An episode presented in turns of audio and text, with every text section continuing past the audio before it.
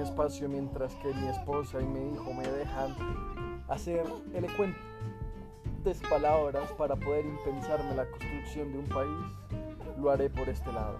Es la única manera de poderme expresar y escuchar mis pensares, sentimientos y locura, porque ellos nunca me dejan hablar, me tienen cocinando, trabajando y solo aguantando a un niño llorar.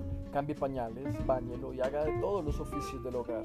Y las horas de contacto político y que deje de pensar en mí me toca mediante tristemente instantes de un sonido que emana de mi voz, donde narro mi situación mediante un podcast.